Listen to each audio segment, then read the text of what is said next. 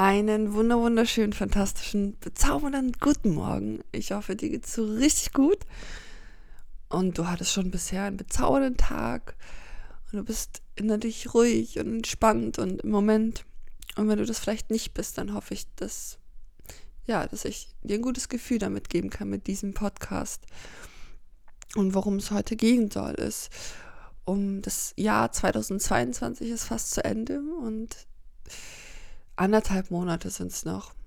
Und wie kannst du, oder wie ja, wie kannst du alles aus diesem Jahr noch rausholen? Ich wünsche dir einfach ganz viel Spaß und ich würde sagen, wir starten einfach. Let's go.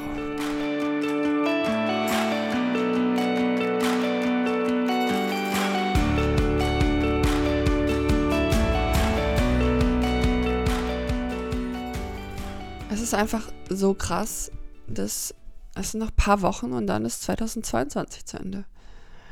Verrückt, verrückt. Ja. Irgendwie hat es ja schon was, dass die Zeit rennt, dass man es immer sagt. Und ich habe oft das Gefühl, oder so ist es bei mir zumindest, wenn das Jahr fast zu Ende ist, dass man irgendwie so ein bisschen dieses Ziel für dieses Jahr verliert. Vielleicht hat man es schon erreicht, oder man hat eher ein Ziel für nächstes Jahr. Nur was, wenn man, was da passiert manchmal, ist, dass man irgendwie so ein bisschen alles schleifen lässt in dem Jahr. Man denkt, ja, ja, ist was zur Runde. Ich starte nächstes Jahr. Das kann man ja eigentlich schon ganz gut sagen. Die Vorsätze. Seid ihr ein Typ? Setzt ihr euch Vorsätze? Also, ich muss sagen, dass ich das ja ein bisschen Schwachsinn finde weil man kann sich immer Vorsätze setzen. Klar ist es natürlich ein verlockendes Datum, aber eigentlich kann man sich auch zwei Tage vorher ein Vorsätze setzen und die schon angehen. Ich weiß gar nicht, warum sich das so eingeschlichen hat. Woher kommt das denn? Naja, also ich finde, man kann auf jeden Fall, also da wird es auf jeden Fall auch noch Podcast-Folgen geben, ähm, sich einen Brief zu schreiben oder wirklich zu überlegen, wo möchte ich in einem Jahr stehen aber Vorsätze setzen, oder Vorsätze klingen immer für mich so, die hält man irgendwie nicht ein. Naja. Also, um Vorsätze soll es aber nicht gehen. noch, jetzt ist, heute ist der 16. November, also noch anderthalb Monate dieses Jahr.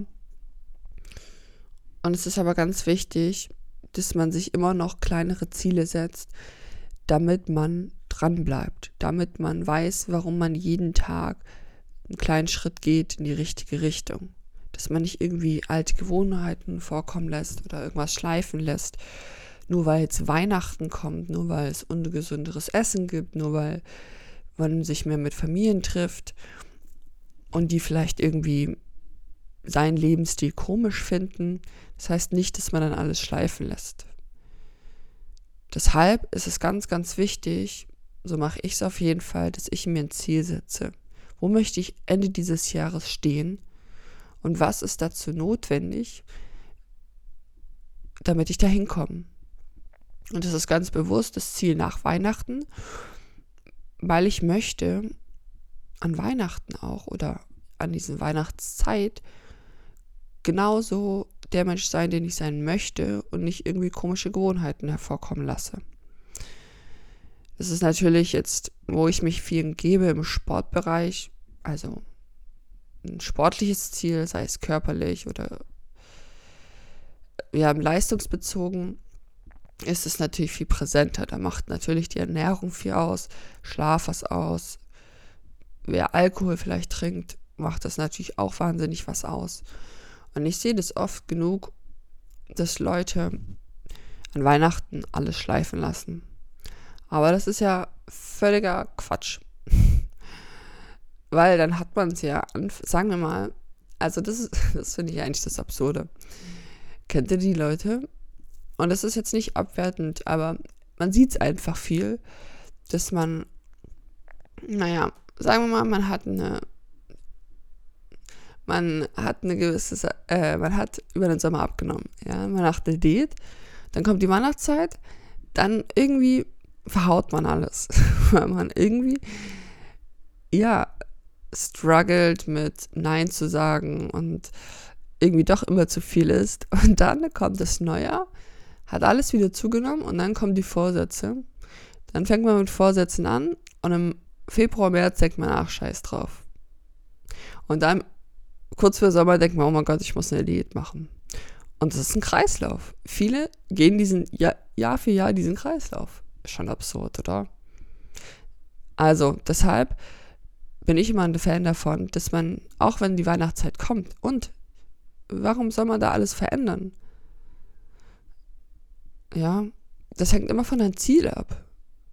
Ich bin zum Beispiel gerade, jetzt bin ich im Aufbau. Ich bin zwar jetzt nicht in der Massephase oder so. Ich habe jetzt nicht den Bau voll.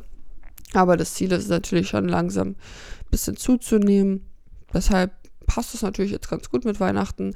Dass da mal ein freies Meal drin ist, ist natürlich vollkommen in Ordnung. Ich war jetzt gestern auch Sushi essen. Und ich hatte gestern Geburtstag und habe gar nicht getrackt. Habe einfach so, hatte auch einen Kuchen.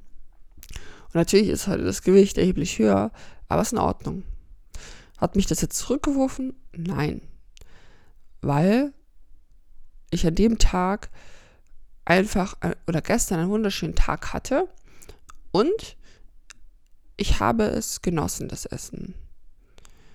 Hätte ich jetzt vielleicht irgendwie getrackt und gestresst, wäre gestresst und keinen schönen Tag gehabt, dann hätte mich das eher zurückgeworfen, auch wenn ich eher auf meine Kalorien gekommen wäre. Aber das war jetzt einmal und es ist jetzt nicht die ganze, ganze November. Deshalb, das macht natürlich den Unterschied.